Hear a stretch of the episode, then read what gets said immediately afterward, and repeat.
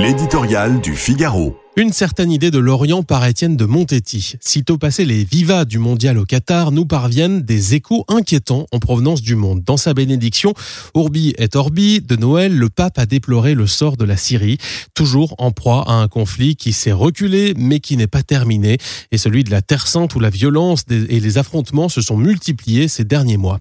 Les chrétiens ne sont pas épargnés. Ajoutons la situation de l'Artsakh dans le Haut-Karabakh où l'Azerbaïdjan accroît sa pression en bloquant un corridor de le reliant à l'Arménie. Ce nouveau drame a suscité la mobilisation récente d'intellectuels et d'artistes français. Sera-t-elle suffisante pour que se tournent les regards de l'opinion internationale vers ce petit coin des confins de l'Europe? On en doute en apprenant que la chaîne Arte a refusé de diffuser un spot de publicité pour l'œuvre d'Orient, une très vieille association humanitaire mobilisée pour les chrétiens d'Orient. Chrétiens d'Orient, ces mots nous feraient-ils peur, chrétiens Une conception dévoyée de la laïcité conduit désormais certains pouvoir public à se défier de la religion qui est au fondement de la société occidentale moderne. Orient, derrière ce mot, on trouve une mosaïque de pays lointains et une réalité politique et religieuse mal connue, le fameux Orient compliqué, confusément amalgamé au monde musulman. Cette séparation simpliste et dangereuse justifierait l'indifférence à l'égard des minorités qui y vivent.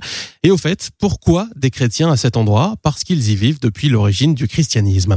Aujourd'hui, ces communautés sont amoindries par discriminations, quand ce n'est pas les persécutions. Pourtant, elles portent, défendent, transmettent une certaine idée de la société directement issue du message de l'enfant de la crèche, la liberté, notamment pour les femmes, l'égalité entre les communautés, la fraternité. C'est ce qui est en jeu dans leur maintien dans ces régions pour lesquelles ils nous interpellent. Peut-on un instant prêter attention à leurs cris entre le bruit des bouchons de champagne et celui des couverts de nos réveillons heureux?